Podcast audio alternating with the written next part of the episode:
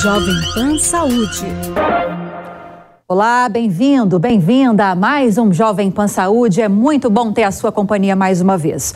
E no programa de hoje vamos falar sobre a droga que mais mata nos Estados Unidos e que recentemente chegou aqui ao Brasil. Encontrada pela primeira vez no estado do Espírito Santo em fevereiro, a substância vem preocupando cada vez mais autoridades brasileiras.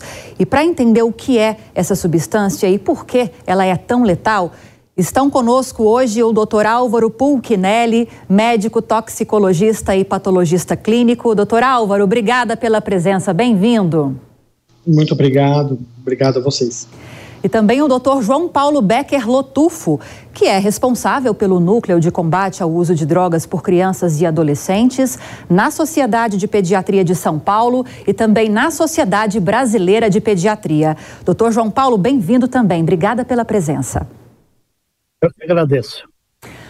Bom, vamos falar um pouquinho mais sobre essa droga que foi registrada recentemente aqui no Brasil, como eu disse, no Espírito Santo, vem preocupando as autoridades brasileiras, mas pouco tem se falado a respeito dela amplamente. Para começar, então, doutor Álvaro, o que é essa substância e quais são os efeitos que essa droga provoca no organismo? Bom, fentanil, né, ele é um opioide, né? É, ele é um medicamento, ele era originariamente né, um medicamento idealizado para controle da dor, né, e é muito utilizado, essa classe de medicamentos é uma classe muito utilizada. São medicamentos que vieram originariamente lá da, da, da, da papoula, do ópio, né, Hoje são medicamentos sintetizados em laboratório, são substâncias sintetizadas em laboratório. Então, a ideia inicial era usar esses remédios ainda é, né, hoje, é utilizar esses medicamentos como potentes analgésicos, né, e para inúmeros problemas, para dores, dores neuropáticas, pessoas que sofreram politraumatismo, né, e ainda uma, uma classe dele, uma, uma molécula específica, a codeína, um parente desse, né, dessa, desse, desse, dessa molécula, mas desse mesmo grupo, que é utilizado para diminuir o reflexo da tosse. Então, pessoas que não podem tossir, por exemplo, um pós-operatório de cirurgia torácica, é, às vezes a gente precisa inibir um pouco a tosse por causa da dor que pode causar. Então, esse, esse medicamento é utilizado nessa classe. Agora, o que veio agora é o fentanil e análogos desse fentanil. Então, são outras substâncias derivadas e que têm a sua potência extremamente aumentada. Então, a potência multiplicada por 10, até por 100 vezes. E isso é o que nos tem, tem preocupado, porque ela é utilizada aí como uma droga dita eh, recreacional, uma droga de abuso. Né? E os efeitos que as pessoas procuram são outros efeitos, lógico, não são analgesia, mas é uma droga que vai causar uma euforia, vai, né, vai deixar a pessoa animada, vai causar até alterações também, inclusive do humor. Então, é esse lado que tem preocupado bastante é, com a entrada desses análogos do, do, do fentanil aqui no nosso meio. Agora, doutor João Paulo, é, como eu já sinalizei no início, é uma droga que já vem preocupando há muitos anos, principalmente nos Estados Unidos, Canadá. Autoridades canadenses também têm uma preocupação, um trabalho muito intenso para coibir o avanço do uso dessa droga entre a população. É hoje a maior causa de overdose nos Estados Unidos. Então, a gente está falando de uma droga que está entrando no Brasil, mas que causa já uma grande preocupação nos Estados Unidos e no Canadá. Para o senhor que tem essa atuação junto a crianças e adolescentes no combate ao uso de todo tipo de droga, qual que é a realidade que a gente pode dizer hoje em relação ao fentanil ah, nesse público? Está muito disseminado ou é só o início? Eu acho que é só o início, né? É, o grande problema é que nenhuma criança ou adolescente vai iniciar vai se iniciar nas drogas com fentanil. Na verdade, a criança ou adolescente se inicia com as drogas lícitas e depois passa para as drogas ilícitas. Então, quanto mais droga lícita ele usar, maior chance de usar drogas ilícitas. E a grande problemática é que o fentanil acaba sendo colocado, misturado com outras drogas. Aí é a grande chance dele causar depressão respiratória, etc. Então, o, a, não dá para a gente falar em fentanil hoje como causa importante de, de droga aqui no Brasil. Mas seguramente a gente sabe que os Estados Unidos têm, em média, 70 mil mortes por ano. Então, uh, por causa dessa droga. Então, a gente tem que tomar cuidado nesse sentido. E o grande problema é que as drogas entram no Brasil muito facilmente. Então, por exemplo, o cigarro eletrônico hoje, que é proibido no Brasil, ele tem uma via de entrada que não é aqui pelo sul do país, vem pelo norte, vem pelo Suriname. Então, a coisa, a nossa fronteira é muito ampla para a entrada de drogas. E, e, o combate aí disso é, fica aí é, diminuto diante da possibilidade de outras drogas aqui no país. Então, muitas vezes, eu acho que o adolescente está usando, por exemplo, um crack, está usando alguma outra droga, nessa droga pode-se ter mistura de fentanil. E aí a grande problemática do risco dessas drogas. Do mesmo jeito que a maconha, a gente encontrava maconha com pó de crack, lá para trás. Então, é uma sequência. Ninguém começa usando fentanil. Então, você começa com cigarro dentro de casa, bebida alcoólica. Hoje mesmo eu atendi no meu consultório uma jovem de 15 anos que está bebendo todo fim de semana e chegando meio embriagada em casa começa por aí. Né? Então, a prevenção das drogas é importantíssima. E entra aí as drogas pesadas também, que se entrarem aqui para valer, vão causar muita morte. A gente vai falar mais sobre isso ao longo dessa edição do Jovem Pan Saúde, doutor. Como está sendo feito esse trabalho de combate às drogas aqui no Brasil? Se falta mais conscientização? porque é uma forma, a conscientização, de evitar o acesso a essas drogas, mas essa conscientização deve começar, sobretudo, dentro de casa também, né? A gente vai falar mais sobre isso. Doutor Álvaro, é, quando a gente fala então de fentanil, é, é usado de uma forma terapêutica, para coibir as dores, efeito analgésico, que é o que nós estamos dizendo, e para esse efeito recreativo, por exemplo, é, é, é, da euforia e outras questões também relacionadas a esse uso recreativo. O que, que vai diferenciar um efeito de outro? É a dosagem? É o tipo de administração? Explica isso para a gente, por gentileza. Então, o que difere desse esse fentanil vendido né, como droga ilícita é justamente a potência.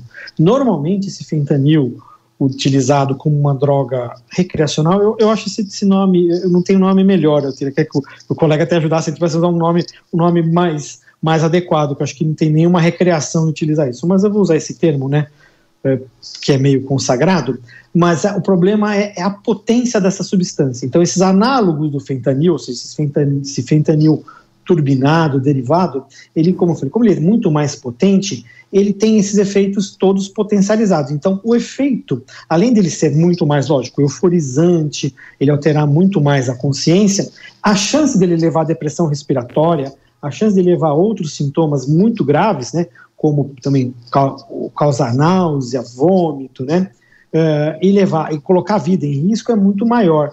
De tal sorte que as equipes americanas de, de emergência já saem, com, com as, já saem do seu, dos seus plantões, assim, né, nas ambulâncias, com o triplo da dose do antídoto para o fentanil. Por quê? Muitas vezes a dose habitual do antídoto, né, que é o naloxano, ela não é eficaz para conter a, o uso da substância, ou seja, então tem o histórico do contato com o fentanil, mas uma dose ou a dose habitual não consegue reverter os efeitos, então tem que duplicar, triplicar a dose. Esse tem sido um grande problema, né, é, lá nos Estados Unidos, que a gente teme que venha para cá. E como também foi muito bem citado, a, a, dosagem do fentanil, o, como droga em si, além dela ser modulável, né, a sua potência, ela pode estar misturada a outras substâncias, né, como por exemplo, né, a gente viu o Spice, que é essa que é essa maconha, entre aspas, sintética, esses canabinoides sintéticos, também pode ver a combinação. Ou seja, o fentanil ele entra numa composição variável que vai modular a potência da substância conforme a vontade de quem está vendendo, ou seja, e isso é uma coisa muito preocupante para nós médicos, porque quando vai ser um paciente chega com, com histórico desse contato ou com desacordado, numa, uma, numa overdose, é difícil a gente saber primeiro, quais substâncias então ele teve em contato, que pode ser mais de uma, né? E a gente pode ter que usar mais de, um, de, uma, de uma manobra terapêutica, de mais um tratamento, e qual que sendo a potência variável, quanto que eu vou utilizar de medicamento para reverter a situação. E, sem saber tudo isso, o prognóstico também fica mais complicado, quer dizer, a gente fica com dificuldade para tentar entender como é que vai ser a evolução desse paciente. Então, todo esse cenário fica muito mais complexo com, com a entrada dessa substância, com o uso é, errado dessa substância. Né? A cultura dos, do, dos Estados Unidos é de usar muito mais opioides do que até nós aqui no Brasil. Né? Estima-se que lá 1,2 milhões de americanos já tiveram uma receita utilizando opioides. Então, talvez isso tenha, é, é, é com certeza, melhor dizendo, esse é um dos fatores que levou a essa, esse quase que descontrole, esse problema epidêmico lá que eles já vivem nos Estados Unidos há alguns anos.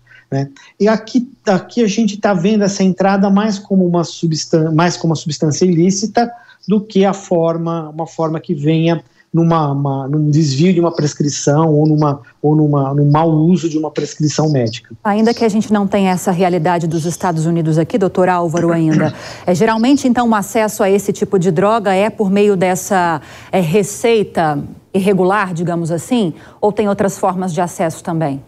Nos Estados Unidos, uma parte é. Né? Aqui, aqui o nosso controle, a nossa tradição é utilizar menos. Né? Então, aqui a preocupação fica mais voltado à entrada dessas substâncias eh, de forma ilícita, ou seja, de uma forma é, que não passe por controle médico. O que acontece, por exemplo, nos Estados Unidos é que a, eh, na questão da, da, das intoxicações por opioides, né, é, alguns fatores de risco bem claros, por exemplo, pacientes mais jovens, pacientes que, pacientes que tenham, já tenham um, um histórico anterior, como também o doutor uh, pontuou bem, né, não, não, começa de uma vez, né, isso vem progressivamente. Então, pacientes que já tiveram episódios anteriores de contato com outras drogas de abuso têm uma tendência a ter problemas com opioides, e inclusive até se um familiar tem é, uma prescrição de um opioide, pode acontecer, aumentar o risco de alguém naquela família ter um contato inadequado. Mas veja, são coisas dos Estados Unidos. Aqui, como eu falei, os médicos são, têm, têm uma tradição de serem mais, mais parcimoniosos, né, serem mais cautelosos na, na prescrição dessas substâncias. Né? É, então a gente teria uma. uma não, que, não que seria um acesso, obviamente, é, é impossível, mas é, é men, esse problema é menor no, na, aqui na nossa realidade, pelo que a gente percebe. Porém, né, com a entrada dessa substância de forma ilícita, isso acaba ficando incontrolável, né? A gente não tem como, né? A gente só vai, a gente vai correndo atrás do prejuízo, né? Vendo os efeitos que vão acontecendo quando as pessoas se expõem inadvertidamente.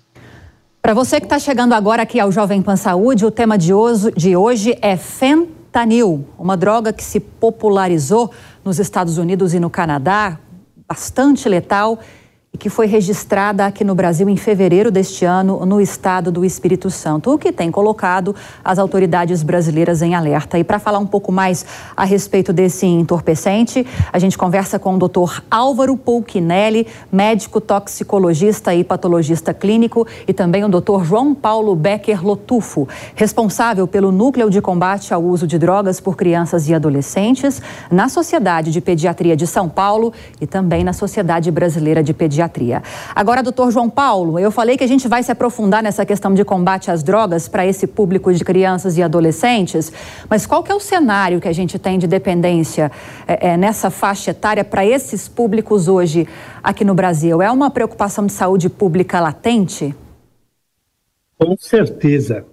Uma coisa, só aproveitando o que o doutor Álvaro falou, esse chamado uso recreativo da droga, a gente tem que tomar muito cuidado que hora que a gente coloca isso, a, a, a cabeça do jovem leva como diminuir, leva para diminuição do efeito possível dessa droga. Então, nós falamos muito no uso recreativo da maconha, por exemplo, ou falamos muito na maconha medicinal, né? Nós não falamos morfina medicinal. Ela vem da papoula, vem lá da mesma a, a, heroína vem da mesma droga, da mesma planta também. E, e, e, o que nós temos que falar em relação à maconha é o canabidiol medicinal. Então, a gente precisa tomar cuidado com esse termo, porque na cabeça do jovem, se você perguntar qual é a droga que faz menos mal, eles falam direto a maconha e depois o álcool. Então, isso é um cuidado que a gente toma. É, veja, o jovem, hoje a gente tem 9% das pessoas fumando, por exemplo, mas no meu ambulatório geral de pediatria, ah, 38% das famílias têm algum fumante dentro de casa. 28% das famílias têm a maconha dentro de casa, embora 4 a 7% da população já usou a maconha. E o crack, 11%. Isso, isso eu não estou dizendo que 11% das pessoas usam. 11% das famílias tem alguém que usou já droga dentro de casa. Então, a droga está muito perto da família. Então, na nossa consulta pediátrica, a gente tem uma coisa que chama risco relativo de droga na família. Por exemplo, se eu tenho pais fumantes, aumenta 25 vezes a chance do filho ser fumante. Se eu tenho pai que bebe, a mesma coisa em relação ao álcool. Se eu tenho, por exemplo, doença psiquiátrica na família, eu tenho que tomar cuidado com a maconha, porque ela exacerba e antecipa a doença psiquiátrica, e assim sucessivamente. Então, a droga está muito perto da criança e a droga começa dentro de casa. As mães me falam no consultório: meu marido está ensinando meu filho a beber, eu devo deixar? Eu pergunto: que idade tem seu filho? 14 anos. Eu digo: não. Primeiro, que é ilegal fornecer bebida alcoólica para um menor de idade. Segundo, se o garoto bebe com o pai, ele vai beber com os amigos, mas aí a quantidade é outra. Então, tudo é uma sequência e tudo parte do exemplo. Então, nós montamos um material que chama os 12 passos para evitar o uso de droga na família. Isso, por que 12 passos? Porque o Alcoólicos Anônimos tem os 12 passos para tirar o indivíduo do álcool. Narcóticos Anônimos tem os 12 passos para tirar o indivíduo das drogas. Então, nós montamos os 12 passos para evitar que as crianças e adolescentes caminhem para as drogas. Então, o primeiro passo, por exemplo, é família com limite. Então, essa menina hoje de 15 anos que eu falei que bebia, o pai bebe muito também. E o pai não é aquele cara rigoroso, então permite, eh, e aí vai. Então começa a se usar muito cedo. E o que acontece? O cérebro da criança se desenvolve até os 21. Qualquer droga iniciada antes disso, a chance de dependência e de problemas é maior.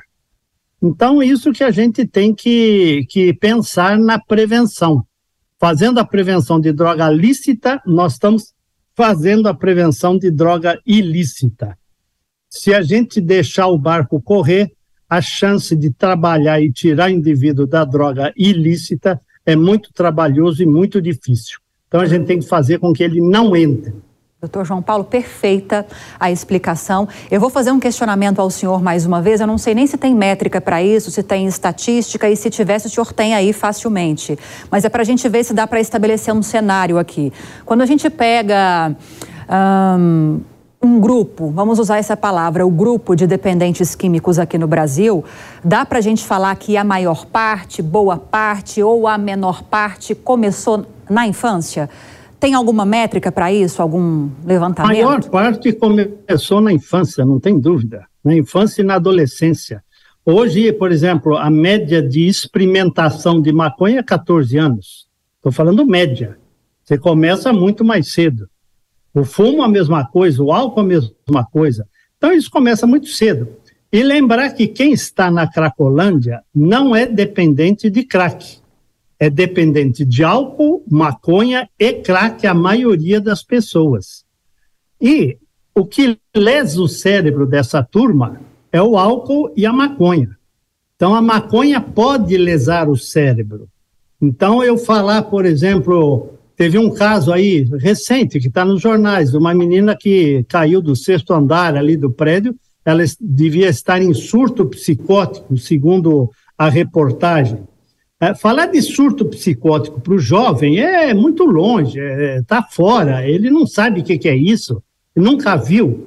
Mas falar para um jovem do noia, todo mundo conhece um noia, aquele cara que usou maconha, teve lesão cerebral, e essa lesão cerebral é irreversível, não tem volta. Então, um garoto me perguntou, doutor, eu estou sem fumar maconha há cinco anos. Quanto tempo sem a droga para minha memória voltar ao normal? Eu tive que falar para ele, cara, não vai voltar. você vai ter que se virar com essa memória que sobrou. Então, será que o jovem está sabendo que a maconha pode causar lesão cerebral irreversível? O álcool, a mesma coisa? Então, a gente tem que trabalhar aí muito cedo. E, na verdade, já tem trabalhos mostrando que a gente tem que trabalhar na primeira infância. Porque, como a experimentação é muito precoce, na, na, no Fundamental 2, por exemplo, já tem muita gente usando. Então, nós temos que trabalhar precocemente. Depois a gente vai separar um programa inteirinho para a gente falar sobre essa questão, que é muito interessante, né, doutor? Mas voltando ao fentanil, doutor Álvaro, vou passar a bola agora para o senhor. O doutor João Paulo falou de lesão cerebral, né, irreversível, por exemplo, no caso da maconha. É, quando a gente fala de fentanil, o senhor chegou a explicar sobre alguns efeitos mais graves, né, inclusive a letalidade, o fato de poder levar a pessoa à morte diante do uso irresponsável e irregular dessa droga. Mas sem pensar nesse extremo, que é a letalidade, quais são os efeitos que a gente pode registrar no organismo da pessoa com esse uso recorrente do fentanil? A gente pode ter essa lesão cerebral também, que o doutor falou no caso da maconha? Pode, mas assim, a nossa maior preocupação realmente são os efeitos agudos, né?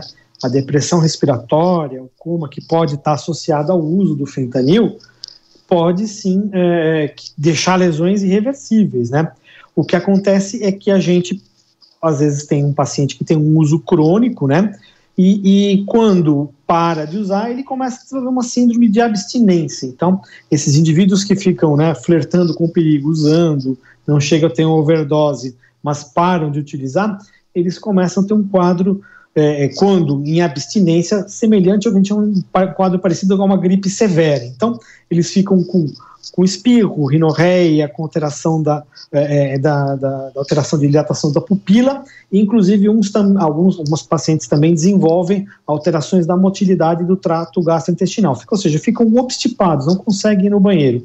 Isso é uma, e, isso chega até inclusive indivíduos com, com uma abstinência mais severa desenvolver quadros então, de vômitos bastante importantes, né?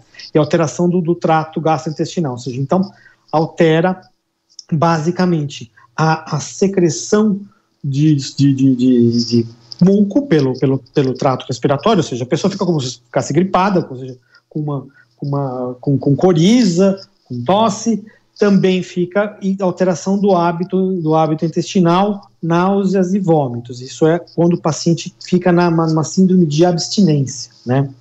É, que, é o, que é o que a gente acaba vendo nesse, nesses indivíduos aí que estão privação do contato com a substância. E até queria até fazer um outro gancho com o que o doutor comentou, nessa questão da, da, da, incidência das substâncias. A gente tem observado, desviando um pouquinho da sua pergunta, é, observado no, no, laboratório privado, quando a gente faz a, exames para detecção do, do, contato com essas substâncias, que em torno da população testada geral, a gente tem uma positividade que vai gerar em torno de 2,5% a 3%. Algumas populações específicas, a gente tem uma positividade em torno de 8%, 8 a 9%. Populações específicas que eu falo são pessoas que já tiveram contato anterior, né? Então, isso dá uma ideia da gravidade, da dificuldade no manejo que o clínico tem, né, do médico assistente, o pediatra, o psiquiatra, o clínico que está acompanhando esses pacientes, né, a dificuldade em tirá-los dessa situação de uso contínuo. Agora, doutor Álvaro, para a gente fechar rapidinho, duas perguntinhas. A morfina é muito conhecida, né? O senhor até chegou a citar no, no início do programa uhum. pelo seu efeito analgésico. Para efeitos de comparação, o, a, o fentanil é ainda mais potente? Ele é mais potente, né? O que é importante, assim, que a morfina é uma droga, quando utilizada de forma adequada, e aí eu vou até, pode, podemos até fazer um paralelo com, a, com, a, com o canabidiol, ou seja, eu acho que tem que tratar essas, essas coisas com esse devido peso, ou seja, quando uma, é uma substância que pode causar dependência, pode fazer muito mal. Mas quando ela é utilizada sob prescrição médica, sob cuidados, acompanhamento, tanto o canabidiol tem se mostrado uma substância segura, como a morfina é uma substância segura para quadros de dor. Na morfina e outros derivados. Na heroína, não. A heroína, obviamente, é uma 100% droga ilícita, mas né? A meperidina, por exemplo, ou o tramadol, que são todas drogas dessa classe, são drogas de, de, de, de extrema é, tolerabilidade e são drogas que, quando prescritas de forma correta e acompanhadas de forma correta, são seguras e podem ser utilizadas sim. Perfeito. Ah, mais uma perguntinha, doutor. Eu disse que eram duas para a gente fechar rapidinho. Aqui no Brasil, por exemplo, a pergunta parece um pouco óbvia, mas para a gente entender é, bem didaticamente, ela é encontrada nas farmácias fentanil, estou dizendo, e nos hospitais, por exemplo, onde encontrar? De forma regular, claro, né? É, de, de forma regular, é uma prescrição bastante específica, né? há uma, um formulário específico que os, alguns médicos que lidam com, com esse tipo de medicamento, né, por exemplo, médicos que atuam na clínica da dor, né, eles têm que ter é, uma, um formulário especial e de controle bastante rígido pelas autoridades sanitárias. E isso, lógico, só é encontrado é, essa droga de forma lícita, né, esses Sim. medicamentos de forma lícita, em farmácias e far, farmácias uh, regulares ou farmácias hospitalares e tem todo um cuidado na dispensação desse, desse medicamento. Quer dizer, não é só a receita normal, é a receita normal, mas um formulário específico com controle específico de quem está prescrevendo. Com isso, a gente consegue ter, por exemplo, a gente tem dados bastante precisos de que o consumo dessas substâncias cresce no mundo inteiro, né? Inclusive no Brasil. Então, e, essa, e esse consumo vem, vem, vem aumentando, e isso é bem controlado. O problema, falei, são aquelas, aquelas substâncias que são sintetizadas de forma é, é, clandestina, irregular e que caem na forma do, do tráfico, né? Perfeito. Gostaria de agradecer aos meus convidados de hoje, Dr. Álvaro Pulquinelli, médico toxicologista e patologista clínico. Doutor, muito obrigada pela participação, pelos esclarecimentos. Seja bem-vindo sempre aqui ao Jovem Pan. Saúde. Eu que, agradeço, eu que agradeço a oportunidade, perdão. Agora também o Dr. João Paulo Becker Lotufo, responsável pelo núcleo de combate ao uso de drogas por crianças e adolescentes na Sociedade de Pediatria de São Paulo e também na Sociedade Brasileira de Pediatria. Dr. João Paulo, muito obrigada pela entrevista e com certeza em outra ocasião a gente vai retomar esse assunto sobre a importância do combate às drogas na primeira infância entre crianças e adolescentes também. Eu achei muito interessante as suas explicações. É um tema bastante bastante complexo, mas a gente vai retomar no futuro. Obrigada, viu, pela entrevista. Eu que, eu que agradeço e lembrando que a droga começa dentro de casa, então pais estejam perto dos seus filhos. Essa é a mensagem final. Perfeito. Muito obrigado, um abraço a vocês. E o Jovem Pan Saúde fica por aqui. Como sempre, agradeço demais a sua companhia também. Espero que tenha gostado do programa de hoje. Lembrando que se você tiver alguma dúvida ou se quiser sugerir um outro tema, é só enviar um e-mail para a gente, saúde.jovempan.com.br. Para rever essa e outras tantas entrevistas, é só acessar o canal Jovem Pan Saúde e também o aplicativo da Panflix para Android e iOS. Um grande abraço para você e até a próxima. Jovem Pan Saúde. Realização Jovem Pan News.